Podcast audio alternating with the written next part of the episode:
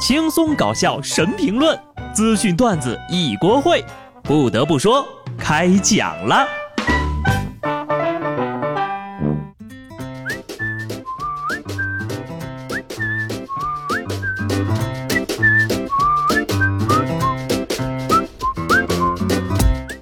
小孩儿，小孩儿，你别馋，过了腊八就是上班儿。Hello，听众朋友们，大家礼拜一好，这里是有趣的。不得不说，我是机智的小布，嘿嘿，小孩子才喜欢过年呢，大人只盼望放假，而且还是带薪休假。虽然呢，今天早上呢是要早早的起来上班，但是我的心情呀，像过年一样神清气爽。为什么呢？我国足出现了呀！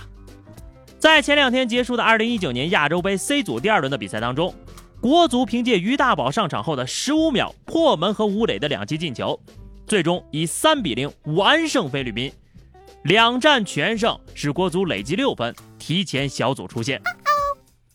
当年是谁说国足持久来着？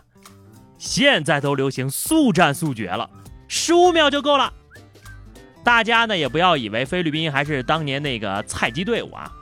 现在的菲律宾国家队员，大多都是曾经在欧洲效力过的，甚至呢还有德国国青出身，效力过德甲联赛的。所以呢，四舍五入啊，国足打败了欧洲劲旅，再四舍五入，国足算是赢得了世界杯呀。不管我们平时怎么吐槽国足啊，但看一场开心的比赛，以前一切的不愉快就都忘记了，就有了自豪感。这。就是咱们中国球迷。昨天呢是腊八哈，老话说得好，过了腊八就是年。要说过年最愁的事是什么呢？春运。不知道你们呢，反正我本年度的抢票战争可以说是全线溃败了。什么加速包啊、加速卡呀，毛用没有。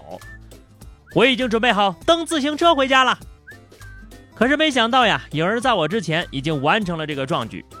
说安徽呢，最近发现了一男的骑着辆车锁被人为撬开的共享单车，上前一问才知道，小伙子呢在外面打工，这不要过年了嘛，就砸开了一辆共享单车，准备一路骑回去。发现的时候已经骑了八百多公里了，还有二百来里地就到家了。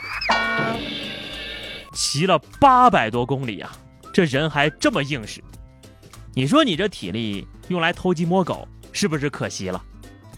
不得不说呀，就这位老哥也没什么经济头脑。你这一道骑个破车开个直播，打赏的钱都够你买车了。再说了，现在都已经出共享汽车了呀，你砸个自行车，不是给自己找事儿了吗？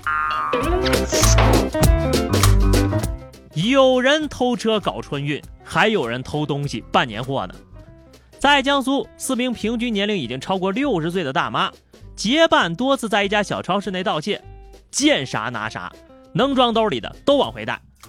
面对警察的盘问，其中一大妈就说了：“我们没水平，女的六十多岁了。”警察就怼他呀：“六十多怎么了？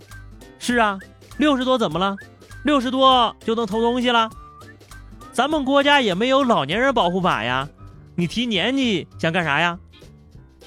其实大妈几个咋想的，咱都知道，无非就是以往的一些案例让他们觉得呀心存侥幸，所以呢要一视同仁，不能惯他的毛病，社会就会美好许多了。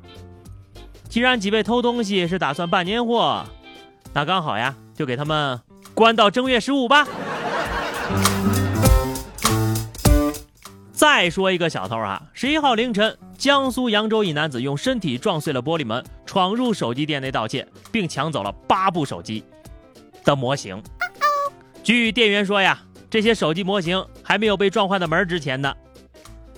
老子整把 AK，你整把 Life，我们一步一个脚印儿，做大做强，晓得不？人生如戏，全靠演技。这位老哥呀，也是演技了得呀！前两天那个无名之辈啊获奖的时候，就该让你去领奖呀。干点什么不好呢？非得偷？有那脑子吗？有这徒手撞大门的技术呀？你到村口摆摊卖艺，也比偷东西挣钱呐。更何况你还不识货。有人说正经的职业不好干，那不正经的职业还能不好干吗？现在看来呀，也不好干呐。但这些不正经的行业不好干的方式跟别人是不一样的。人家正经人呢是精力有限导致的，他们呀是智商有限导致的。说江苏常州的赵先生报警的说自己养的一条黄色格力犬被偷了，民警通过调取监控，迅速锁定了赵先生的朋友。据这位朋友交代。自己之前呢也养了条格力犬，丢了，于是呢就想到了偷朋友的狗。可是这狗颜色不一样呀，偷回来也不能一直藏着不溜啊，是吧？于是呢就给他染了个头。我把你当朋友，你竟然偷我的狗！说好一起到白头，你却偷偷给狗焗了油啊！再说了，你给狗染毛，问过狗的意见吗？友情提醒啊，某些误入歧途的朋友，监狱里面真不是什么好待的地方。是过年的鞭炮不够热闹，还是饺子不够好吃呢？怎么就非得年前犯点事儿进去尝尝滋味呢？